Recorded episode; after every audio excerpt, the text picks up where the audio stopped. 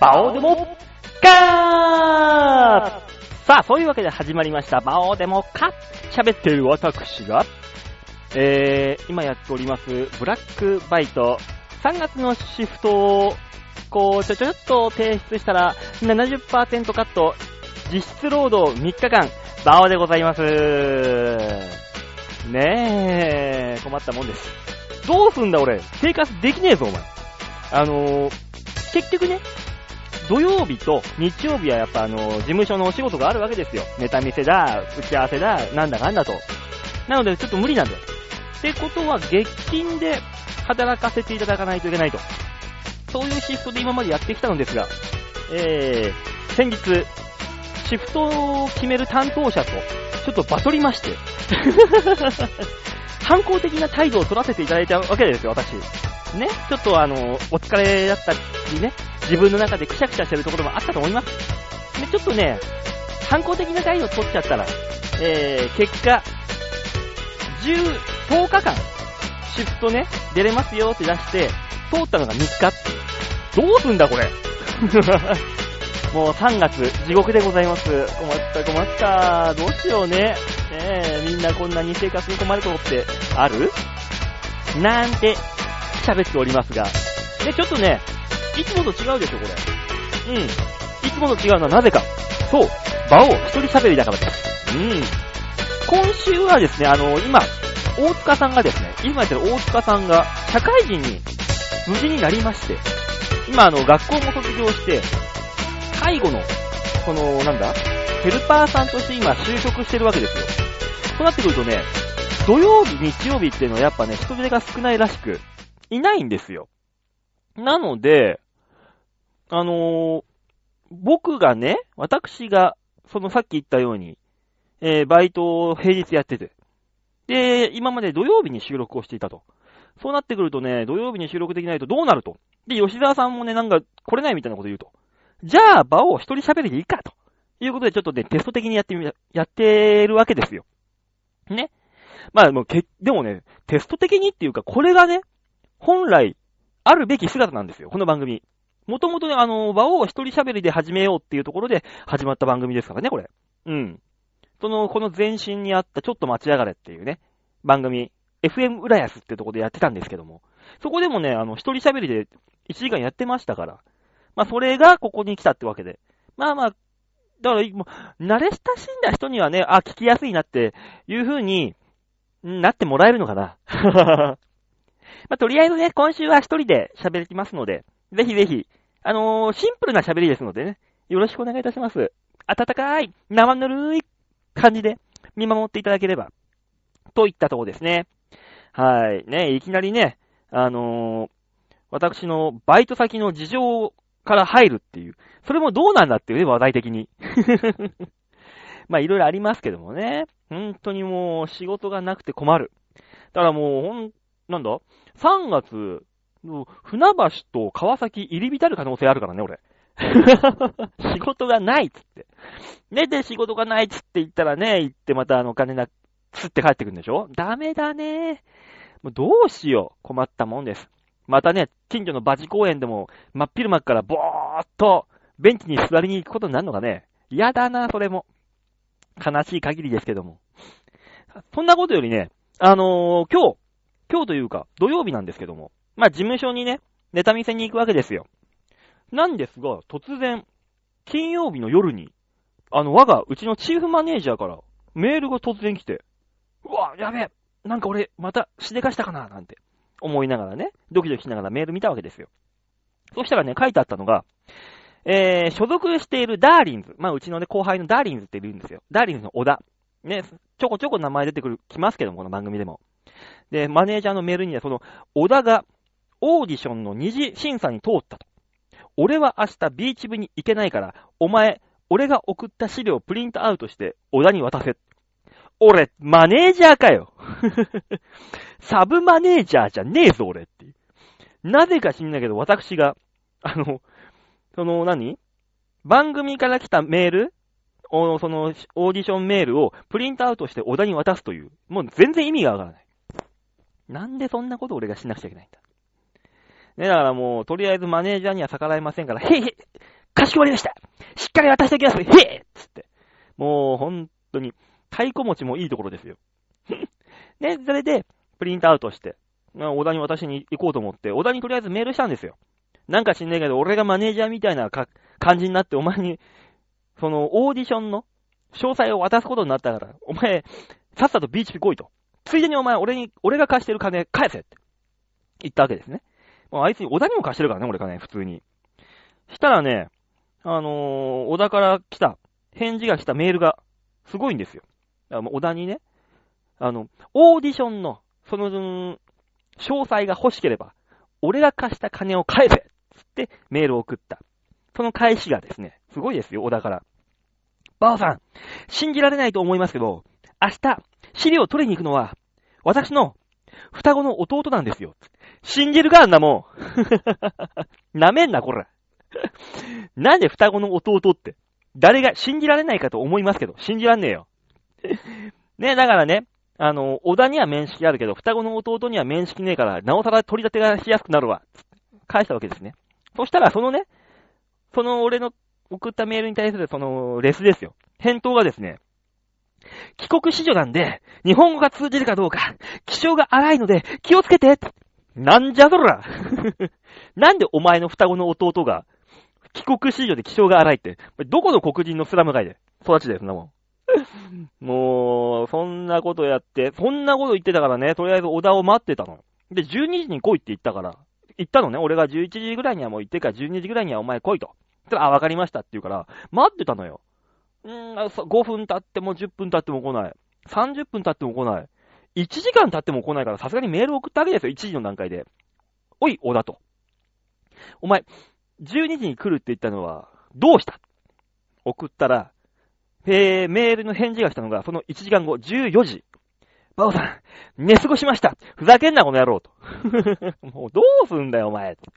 で、結局2時、3時前か、3時前まで、もうビーチ部で待ってて、小田が来て、小田、おい、ふざけんなこの野郎つって、資料だけ渡して、とりあえず、資料を渡した段階で小田が、えいっす、ありがとうです、バウさんじゃあお疲れっすって言って済まそうとしたから、とりあえず、首根っこ捕まえて、金を返せと。もう、ここまで待たして、お疲れっすの一言で済ますのがこの野郎と。ってことで、小田の財布からわざ、あの、強引に1万円ぬ、もぎり取ってきて。とりあえず1万もぎり取って、残り1万5千だつって。とりあえずね、あの、どうにもならないんでね、もぎり取ってきましたけども。まあね、そんなんばっかですよ。ビーチ部にいるやからって。ね、そんなこんなでね、あの、楽しくやってます。前回はビーチ部お笑い芸人ね、私もね、6月にクビっていうね、すごい、だから本当に俺これクビになったらマネージャーに就職させられるんじゃねえかって不安だけ、不安でしょうがないんだけどね。不安でしょうがないってこともないけど。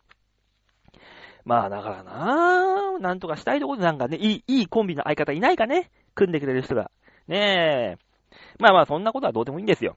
曲行きましょうかとりあえず一人喋りだからね、今日は1時間きっちりで終わらせるっていうね。これがね、私の今、今日、今週か、今回のコンセプトなんでね。なんだこの、1時間で終わらせるっていうコンセプト。なんだこれ。普通だよ、それが。さあ、それではね、えー、今月の、あ、マンスリーアーティスト。今回でラストですね。1月2月とね、ヘビーローテーションでかけさせていただきました、さゆりシーマンですよ。本当にありがとうございました。ねえ、助かりました。助かりましたってのはあれですけど。ねえ、タイルシーマンもう一回紹介しておきましょうか。ピアノとベースという異色のスタイルで2013年8月より活動開始。サイリー作作詞作曲のしっとり落ち着いた大人のオリジナルソングを中心に、サイリーシーマン風アレンジしたカバー曲も織り交ぜます。癒し系アダルトポップスこそがサイリーシーマンワールド。サイリの癒しボイスとシーマンのバスソロ、お楽しみください。ということで、ねえ、ありがとうございました。さあ、今週の1曲目は、外苑通りですね。いつもの歩き慣れた街並みが、私だけ馴染めない。プランターの花さえ、人々のエナジーを吸って輝いているのに、そんなセンチな心を綴りました。聞いてください。サイリシーマンで、外苑通り。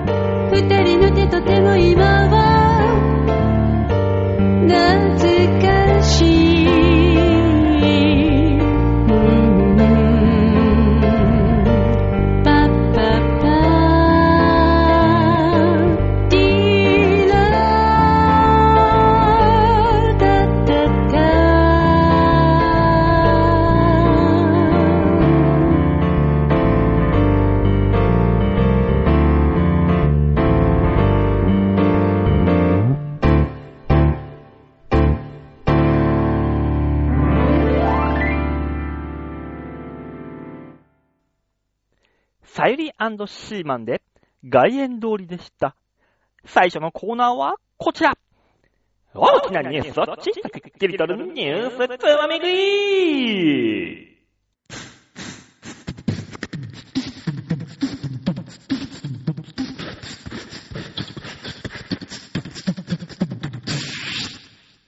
というわけでね、ニュースつまみ食いのコーナーでございます。ねえ、久しぶりのヨッシーのボイパも聞くと、笑えるな、まだ。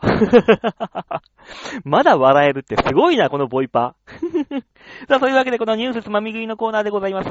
今週1週間であった様々なニュース、面白そうなところを皆さんにお届けといったコーナーでーす。今週チョイスしたニュースはこちら。7個フィーバー、来たるーというわけで、7個フィーバーですよ、皆さん。7個がデビューですよ、デビュー。ねえ、皆さんもお馴染みですよね。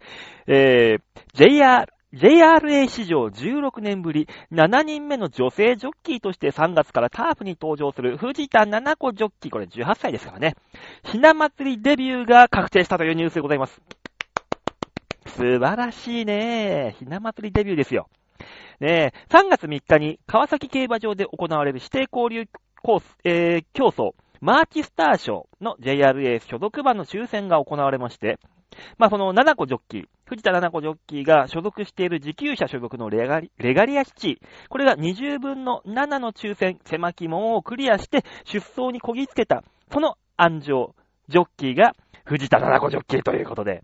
で、普通はね、3月の第1週目の土日でデビューするっていうのがね、JRA のレースでデビューするのが普通なんですけども、今回ですね、なんと自給車が川崎競馬場のね、交流レースに出すってことで、ここのね、粋な計らい、ひな祭りの日にね、女性ジョッキーがデビューするっつって、すごいもんですよ、これ。ねえ。だからこれ、あの、他のジョッキーよりも、一番早く、だから日本で一番早いデビューだよね、要するに。うん。で、その、その、なん、なんつうんですかね。新聞にはね、ジョッキーの名前、馬の名前とジョッキーの名前っていうのが出るわけですけども、まあ、そこにね、竹、豊かとか、ね、あと、吉田とか、大体名字でね、書かれるんですよ。そのジョッキ誰が乗るかっていう。で、藤田七子ジョッキーに関して、七子っていうね、その表記名で、なんとか表示できないかということでね、オーナー、トレーナーともどもね、いろいろ JRA に申し入れをしてるらしく、ね。あ、その、野球で言うとさ、あの、鈴木じゃなくて、一郎っていう、そういうことで背番号に、その名前を入れるっていう。だから、藤田七子の時も、七子っていうのでね、いけるんじゃ、お願いできないかということで、いろいろね、手を、えー、入れてるらしいんですが、そこで、あのー、昨日のニュースか。で、ついにその、表記が決まったと。おー何に決まったのかなと思ったら、藤田なって。なんだ藤田なって。中途半端なことになっちゃってさ、まあ、かわいそう。7個でいいじゃんって別に。これね、新聞に表記されるジョッキーの名前って別にね、かわ、その制限はないんですよ。別に名字じゃなくても、名前でもいいとか。制限はない。なのに、藤田なっていう。なんだこれ、藤田なって。まあ、もしもお前、野沢さんだったらお前、野沢、野沢なりになるのかって話になってくる。ね？別にいいの、7個で書けばっていう。まあでもね、この藤田な、これがね、表記されて新聞に載って、3月の3日、ひな祭りの日に川崎デビュー。ええ、私、行ってまいります。川崎競馬場。デイレースですけども。ええ、だって、バイト、シフトカットされたもんね。切なー。いいよいいよ。日当分稼いでくるよ、川崎で。えー、ったくよ。ねえ、でもいいよね。女性ジョッキー。やっぱね、こういうね、最近のね、競馬、競馬事情で言いますと、スターがいないんですよ。ヒーロー。ね、スターホースと言ってもいいですよ。オルフェーブルっていう強い馬がちょっと前にいたんですけども、まあそれも引退してしまいまして、それ以降、スターホースというのがいない。か、かつてはね、オグリキャップだ、東海帝王だ、ディープインパクトだってね。そ、まあ、みんながちょっと、ちょっとでも耳にしたような、したことがあるような馬たち。こういうね、スターフォースがいると競馬って盛り上がるのやっぱ。あとジョッキーね。竹豊ジョッキー。あと、その前だったらね、えーと、と、あ、今、デムーロもミルコもいるしな、ペリエだね、ペリエ。ペリエさんってのがすごいのがいて。そこら辺がね、引っ張ったんですよ。三浦構成なんかもね、あのあーと、星野秋。ね、旦那さんですよ。そこら辺と結婚したりとかしてね、ちょっと話題にもなって、盛り上げかけたんだけどね、最近そういうのがいないわけですよ。この競馬界を盛り上げられるような人が、馬が。そこに来てこのね、藤田七子ジョッキー。いいよ、可愛いからね、この子。まず、まず可愛いんですよ。ジョッキーってね、大体ね、あのー、タクシーに惹かれたか、みたいな顔してる人人しかいなかったわけですよ。ひどい言い方だな、これ。もうタクシーに惹かれたカエルみたいな顔のね、ジョッキーしかいなかったわけです。それがですよ、こんなにもルックスの可愛いジョッキー、女性ジョッキーがやっと来たのかと。いうことでね、普段の川崎競馬場って3000人から4000人ぐらいのお客さんしか来ないんですけど、今回ね、この 3,、ま、3月3日、1万人は多分超えると思います。パンパンですよ。うん。マスコミ？マスコミの取材申し入れも、なんかね、30社以上から来てるらしくて、すげえ盛り上がるって。だからね、これ、パン、朝一から、1レース目から行ってやろうかなと思って。どうせだったらもう、どうせね、家にいてね、でもね、ゴロゴロ寝てるだけだったら、行ってやるかと思って。ね、3月3日、川崎競馬場にね、ハセ参じますんで、もしお暇な人はね、川崎競馬場に来ていただければ、えー、私あの、叫んでますんで、きっと。で、あの、肩を落としていたら、あの、100円のね、コロッケでいいのでおごっていただければ僕、すごい嬉しく喜びますんで、素直に。ねえ、ぜひぜひよろしくお願いしますよ、と。いったとこですよね。で、そういえばね、川崎競馬場で、といえばね、この間ですよ。あの、川崎競馬場に行ったんですね。したら、あの、あんまり知られていないんですけども、馬って、高い音にね、すごい敏感に驚くんですよ。高い音。キンキンって、女の人の声とかも高いでしょ。男より。だからね、結構ね、驚くのよ。だから男の人が低く喋ってる分には、あの、おと、おとなしくしてるんだけど、別に気にせずに。女の人の喋り声に反応してね、バラランと驚くこともある。だから、ヘリコプターとか、飛行機の音？は平気だけど、ヘリコプターの音はダメとか。こういうのあるんですよ。結構みんな知んないんだけどね、馬の性質として。で、まあ、川崎競馬場に行って、パドックってとこがあって、馬を、レース前の馬をの、馬の様子を見る下見所ってやつだね。パドック行って。まあ、馬をね、どの馬買おうかなーって見に行こうと思って、パドック行ったら、たまたま、僕のことを知ってくださってた人がいて、おばさんでね、行ったら、あー、馬王さんあー、やった嬉しい馬王さんがいたサインくださーいって、高い声で言うもんだから、それで驚驚いたパドックの馬たちが、ブルルンブルルンブルルンって、至るところで驚き出してさ、もう、しっちゃかめっちゃかですよ。あー、すいません。あの、あんまり高い声で、声出す。大きな声出さないで、はい、サインですね、書きます、書きます、つって、ありがとうございます、バオさーんっていうその声にまた驚いて、ブランブランつって。いやいや、し、し、もう静かに静かにつって。ね、本当にパドックでは静かにしてないといけないんですよ、本来。で、まあまあ、そうやってありがとうございますってことでね、お礼して、まあ、パドック後にしてレース見て、で、次のレースですよ。じゃあまたパドック行ってね、馬の様子でも見ようかなって言ったら、またさっきのおばちゃんがわーってやってきて、わー、馬王さん次のレース何買うんですかって言った瞬間に、ま、馬たちがまたブランブランブランつって、暴れ出すわけですよ。ね。この川崎競馬場に、俺のことを知ってる人は、そのおばちゃんだけで、大概のおっさんたち、ほぼほぼ9割9分のおっさんたちは僕のことなんか知らないわけですよ。だから、王と呼ばれる奴が、パドックに来ると、馬たちが暴れ出すとと。あいつは何なんだってことで、川崎競馬場のパドックにいるたくさんのおっさんたちが、パドックで馬の様子を見ずに、僕、俺の様子を見るっていうね、よくわかんないことになってて。もう偉いもんですよ。ねえ、困ったもんだ。ねえ、そんなことがありましたよっていう。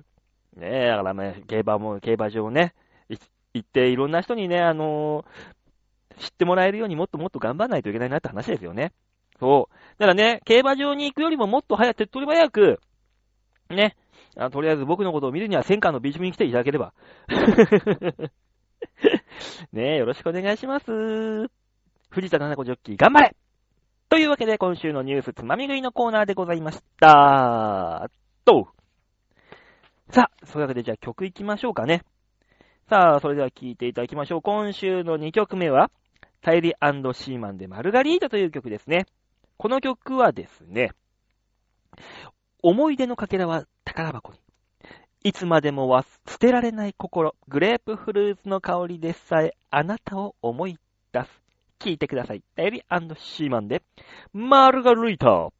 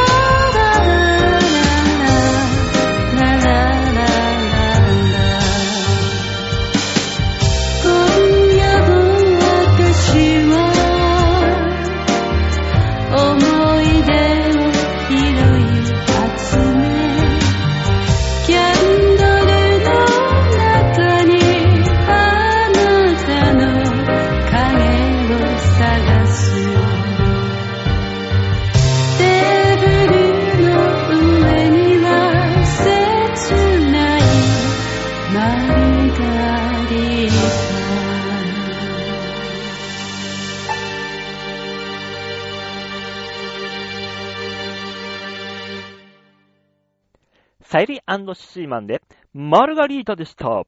続いてのコーナーは、こちら。バオワミター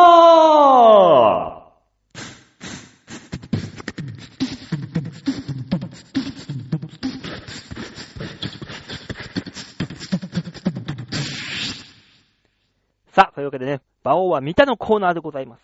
さあ、皆さん、それではね、あのこのコーナーは写真のコーナーでございますので、ぜひぜひ見ていただきたい。チョアヘオ .com ホームページ画面の上のところにね、インスタグラム、ね、番組内スポット的なものがありますので、そこをクリックしまして、2月29日配信分のバオデモ化をクリック。はい、というわけで、ね、この、なんとも手書き感満載な、書き初めかっていうようなね、これもうちょっと字綺麗な人が書けなかったのかなと思うぐらいなもんなんですけども、これです、実はですね、え、先日、大井競馬場、また競馬場かっていうね、大井競馬場に行った時にね、無料送迎バスってのが出てるんですよ。そのバスの中に貼られてたのね、これ。バスが動きます。お捕まりください。危険危ない どんだけだよっていう。もうこの雑な字がいいでしょう。これ、こんなんだったらさ、別に習字にする必要なくないっていう。もうちょっとあるでしょ。危険危ない。わかるよ、それは。ね？これはもう、もう大井競馬場のね、無料送迎バスですから、もうもちろん皆さんのもうご想像通り、もうヨイヨレのおっさんたち、もうヨレヨレになった、くしゃくしゃのおっさんたちばっか乗ってるわけですよ。まあそういうおっさんたちに向けてってのは確かにね、わかる。確かにわかるよ、それ。やり、言いたいことというか、うん。なんだけど、バスが動きます。これはないだろうと。もう、もう、だったらもう、パソコンでも何でもいいからプリントアウトしろよと。もう本当に上層部のおっさんが、おい、俺が書くよ、つって書いたんだろうな、きっと。ね。で、なんじゃこれって僕はこう、写真撮ってたのよ。ちょっと面白かったから。したらね、隣にいた、あの、本当にヨレヨレのおっさんが、これ見ながら、ねえ、兄ちゃん、これなんだこの張り紙やな。もうちょっと綺麗にかけてよんかな。バスが動きますよ。お捕まりください。危ない。そんな危ないことも、そんなねえよ、こんなバスに。な兄ちゃんつってね、やなあ兄ちゃん、やけになあ兄ちゃんつってね、同意を求めるんですよ。いや、別にまあまあ、まあ、捕まった方がいいんだろうなと思いながら、まあそうですね、みたいな。ね、合図打ってたら、ね、えー、信号で止まってたね、そう、信号でバス止まっててさ、そういう話をしてたわけですよ、その知らないおっさんと。したら青になって動き出した瞬間に、そのおっさん、ゴロンって転転んだからね。本当に危ねえじゃねえか、このおっさんつって。合ってる合ってる言ってること。だからもう、動き出した瞬間にゴローンと本当におっさん転ん転んじゃってさ、危ないおさん大丈夫？って言ったら、へえ、危なかったね。危ないじゃねえんだよ。危なかったな、じゃねえよ。ねえ、確かにね、この張り紙、正解。もうちょっとなんかねえのかよって話ですよね、こうなってくると。バスねえ。競馬場のバスって面白いよ。どこのね、競馬場も無料送迎バスってのが出てるんですよ。大体。あ、船橋競馬場はなかったかな、確か。うん。えー、浦和も出てるでしょ？大井もある。川崎もある。うん、ただ、船橋だけかな？無料送迎バス走ってないの。でもね、この送迎バスがね、なんとも人間臭くていいんですよ。大井競馬場のバスって、普通のワンマンバスみたいな感じで、まあまあノーマルなんですよ。川崎競馬場のバスってのがね、ちょっとね、型落ちしたバス。これがね、回ってきて乗せられてるみたいな。うん。で、浦和競馬場の無料送迎バス。これがね、囚人護送用のバスみたいなの。何この浦和だけこの待遇みたいな。すごいよ、あのバス。ちょっとね、レトロすぎる。本当に囚人護送用のバスか、これっていうぐらい。超すごい面白いんだよね。それに乗せられてるおっさんたちがね、みんなね、あの、競馬新聞を大体見ながらね、バス椅子に座ってるわけですよ、おっさんら。外からその姿を見るとね、本当にうなだれて乗ってるね、囚人みたいなの。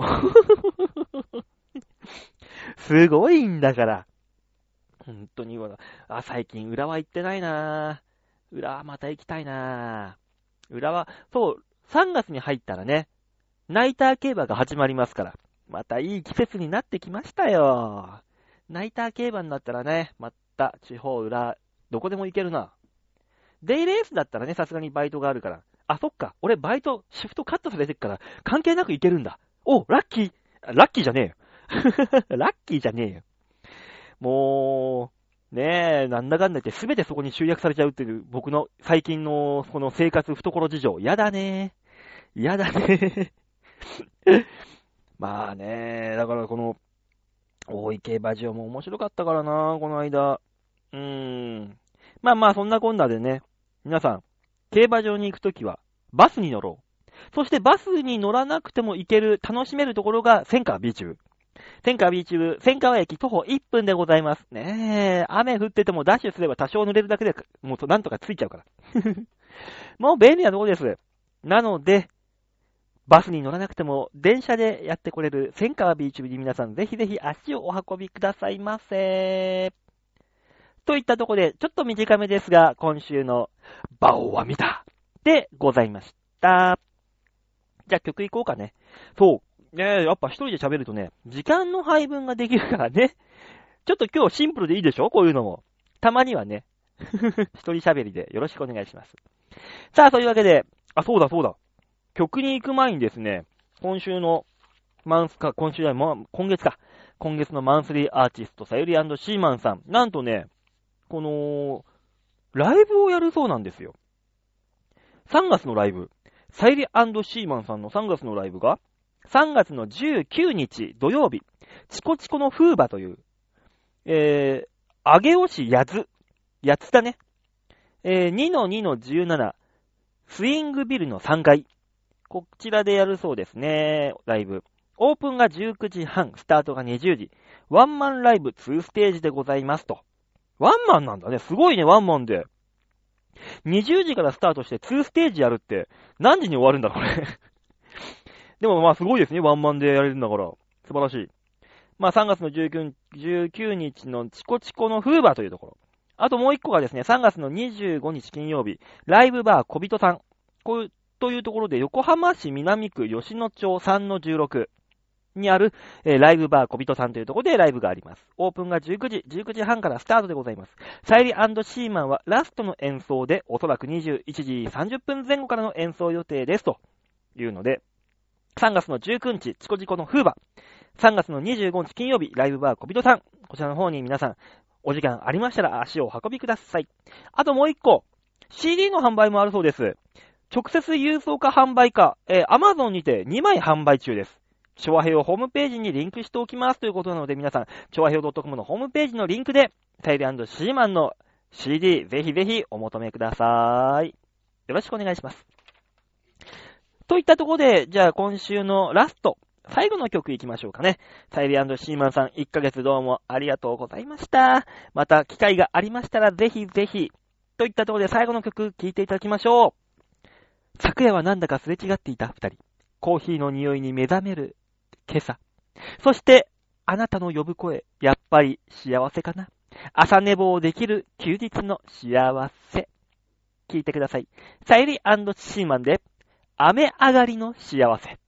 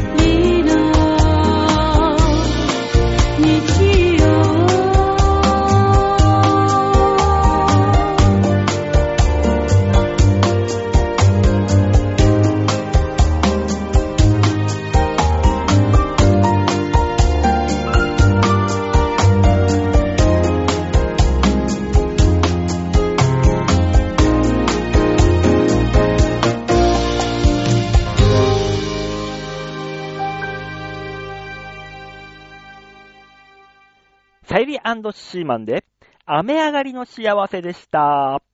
最後のコーナーは、こちらみんなは、どう思う？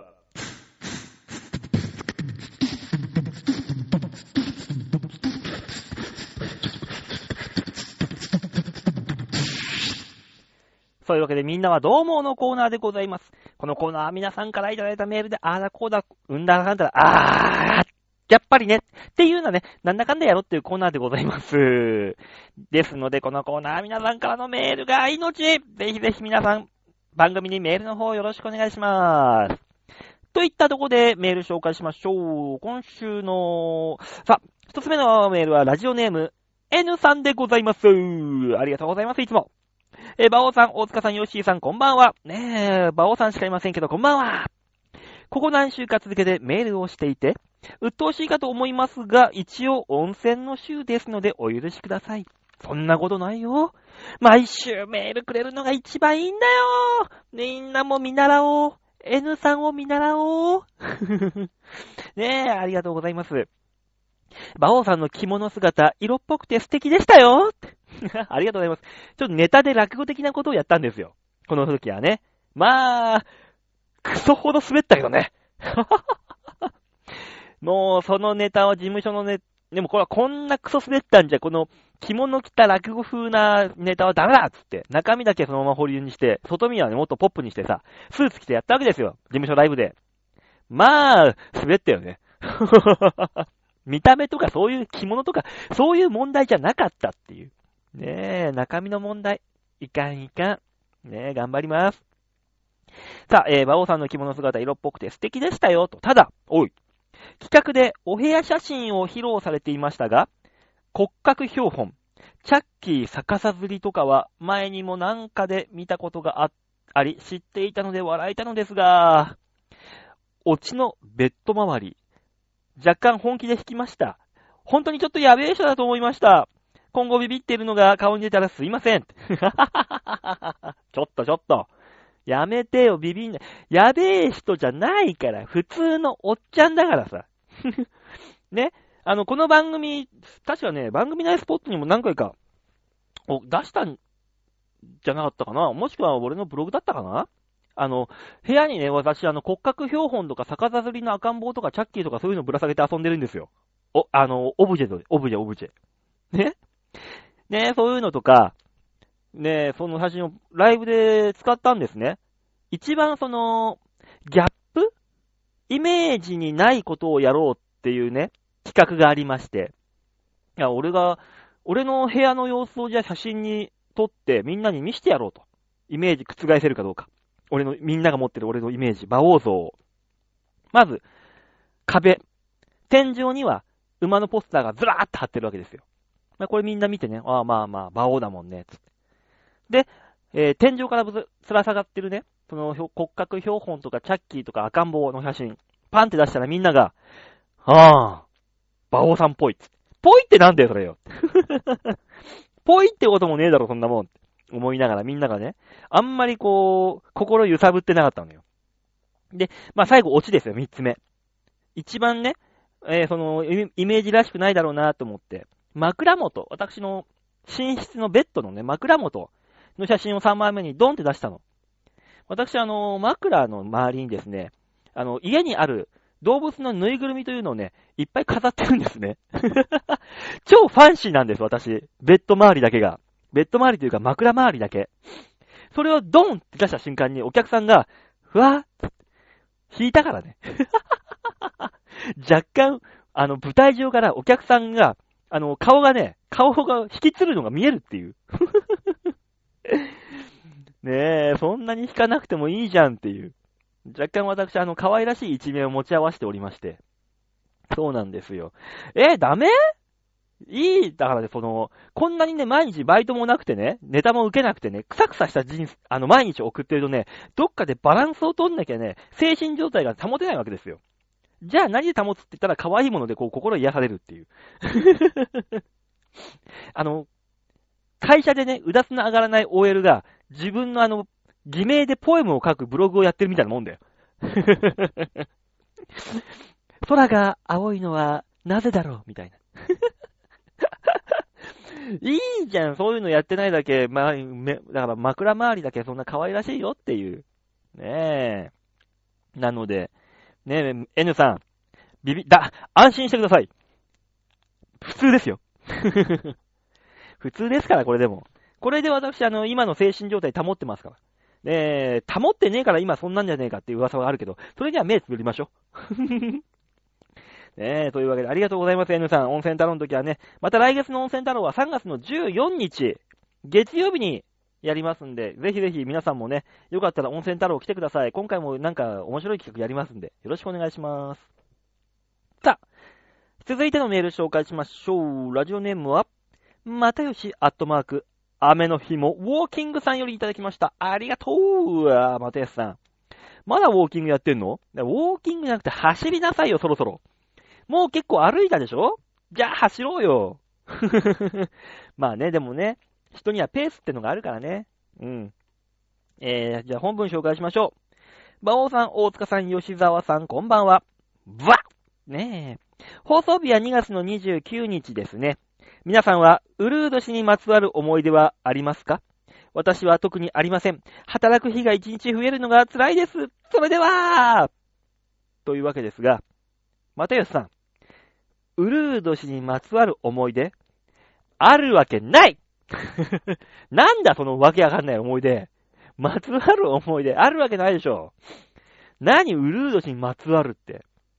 昔はさ、アナログの腕時計とかだったらさ、ウルード氏の日だけさ、日付のところカレンダー ?1 日ずらすとかさ、そういうのあったよね。うん。そのぐらいしかないよ。ウルード氏4年に1回って言うけどさ、あんま意識しなくない ?4 年前のウルード氏の日何やったって全然覚えてないし。去年の節分とかさ、去年のクリスマスに何やったっていう方が全然、覚えてるでしょ？大体。ウルード氏つってもなぁ。でもあれでしょあのー、ほぼ日刊糸井っていう、糸井重里さん、ね、いるでしょ？コピーライターの糸井重里さん。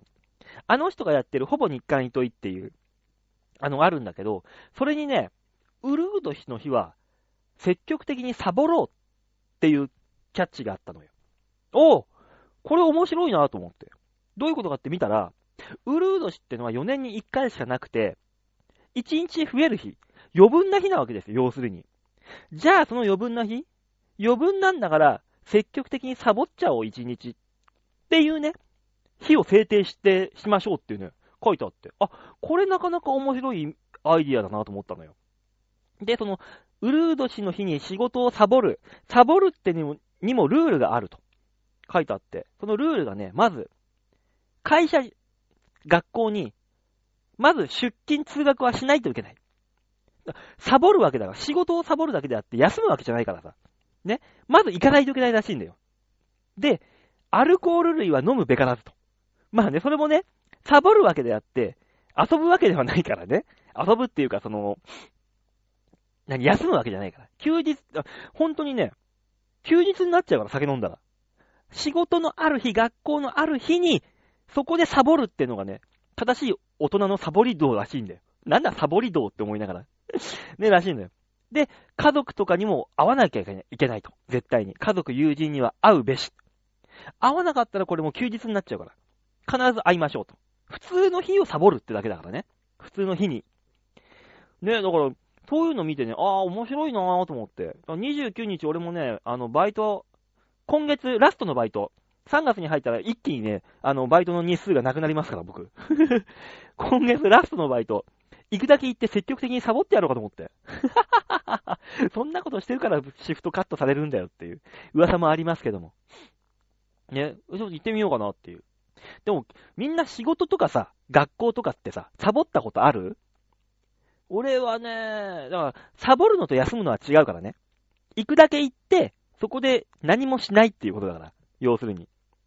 俺、高校の時かな、本当に学校行って、1時間目が始まる前に、あまりにも眠くて、寝て、気がついたら、語源が終わってたって時あったからね。一回 なんで誰も起こさねえんだよ。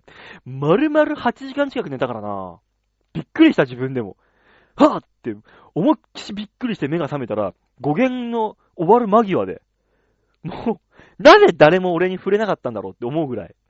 すごかったよ。まあ、俺その時ね、高校にあの枕を持ってってたから、それがいけなかったんだろうね。枕が気持ちよくてさ、寝返り打てないけどね、全然気持ちよく寝ちゃって。何しに行ってたんだろう、高校にっていう。あったなぁ、サボったの。あとなんだろう、部活、あ、でも授業もサボったな、何回か。あの、水泳部の部室ってね、あの、誰か知んないけど、先輩が、あ、俺あの、水泳部だったんですよ、高校の時。で、部室があってね、その部室に先輩の誰かが畳とこたつを持ち込んだの。もうダメでしょ、これ。授業、授業サボって部室行ってさ、もうこたつに足突っ込んで、ゴロゴロ寝るし、みんな、だから、寝てたらね、誰かが来るのよ。その度にね、起こされて、誰かがお菓子持ってくるの、必ず、部室に。だからそれ食べてさ、むちゃくちゃやって、で、持って行ってた、あの、そのゲームボーイ的な、なんかゲームで遊んだりとかして、もう、ほんと俺高校何しに行ってたんだろう。よくサボったなぁ。なんだろう、小学校の時は、さすがに、小学校はさすがにサボれないんだよね。うん。中学の時も、うん、あんまりサボったって記憶ない。まあ高校、大学だね。うん。俺、大学の時さ、食堂あるじゃん、学食。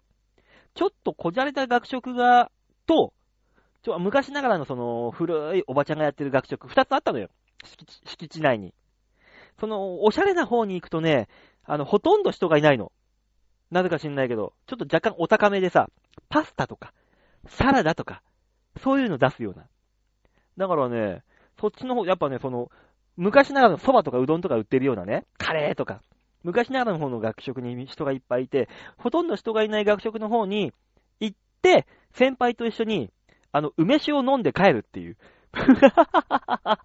意味がわからない。学校行って先輩と梅酒飲んで帰るって、帰ってね、それだけでサボるっていうなんかあったんだよね。俺、なんか前、週に1回ぐらい。何しに行ってたんだ、学校っていう。ねで、梅酒飲んで、学校行って梅酒、学食で梅酒飲んで、プラキュー、プラキュー飲んで、帰って、帰る前に友達の家があったから、そこに寄って、そこであの、バーチャファイターやったり、麻雀やったりとして、やって、あの夜、10時、11時ぐらいになったら帰るっていうね、よくわからない、怠惰な、ザ大学生な生活を送ってたね。サボりまくりっていう。いや、懐かしいなぁ。大学に、みんなサボった？そういうので。あと、あそこだ。東京の人ならわかると思うけど、飯田橋だったっけ？駅の横にある釣り堀。あれはもうサボりスポットでしょ、サラリーマンの。だって、どう考えてもおかしいもん。スーツで釣り堀にいる人。完全に営業サボって行ってるじゃん、この人。電車の乗ってるとさ、窓から見えるのよ。釣り堀が。必ずいるんだよね。スーツで釣りやってるおっさんが。完全100。100サボってるもんね、仕事。普通そんなスーツで釣り堀行かないもの。いや、あとね、喫茶店ね。スーツでね、喫茶店にいる人おっさん。あれ、時間潰してるだけでしょ もう。だそれこそね、5時、6時だったらわかるね。仕事終わってちょっととか。もうそれ以外の時間でね、スーツ着て喫茶店にいるおっさんはね、全員サボりですよ。その点、OL さんとかはわかんないもんね。あの、それこそ制服じゃないところだったら、私服のとこだったらもうわかんないじゃない。女性の私服で、喫茶店にいても。その代わり、女性が私服で昼間に、飯田橋の釣り堀にいたら、それは多分きっとサボってます。スカート着たお姉さん、おばさんが、釣り堀にいたら、それはもうすでにサボりです。きっとそうです。ほぼほぼ間違いなくです。そういう意味では釣り堀ってすごいね。サボってる感がまん、すごいね。あそこは。うん。あとどこだろう。大体でも俺バイトサボるときはドンキホーテとか行ってたかな。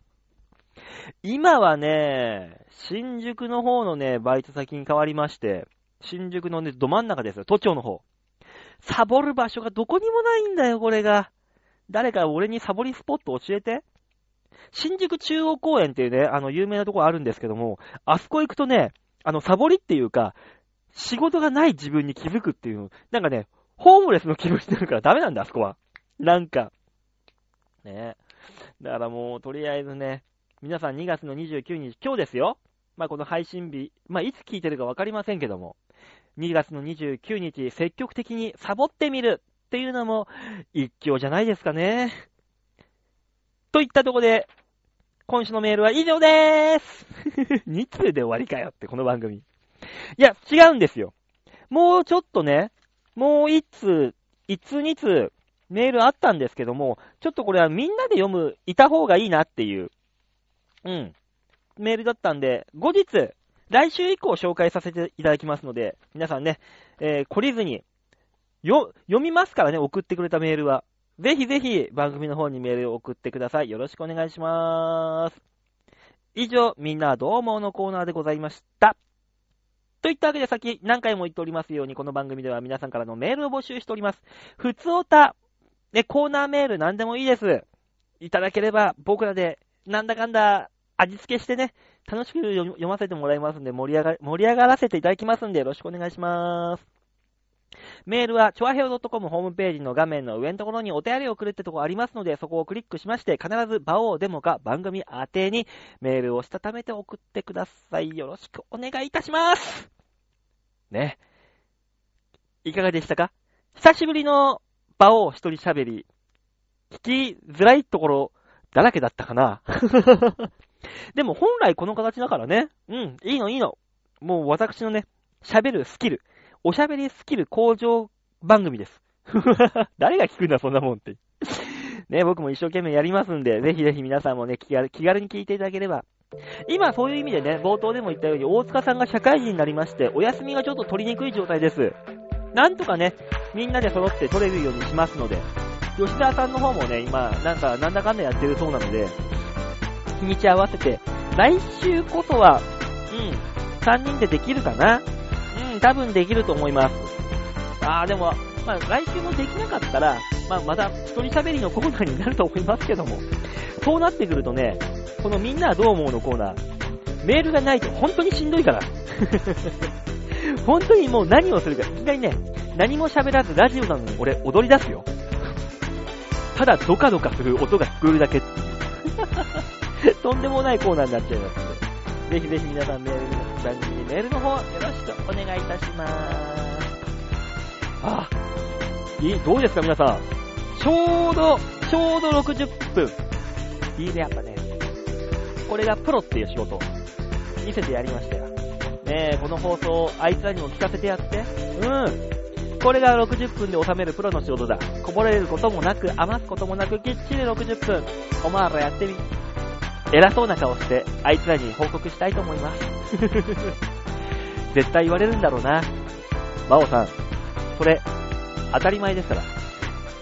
はーい。当たり前のこと当たり前のようにやる。それがプロでございます。さあ、というわけで、今週のバオデモカ、デモカでもいないんだけどね。うん。さあみんな、そういうわけで、バオーデモカ今週はこの辺でお別れでございます。また来週お会いいたしましょう。ではでは、ララバイ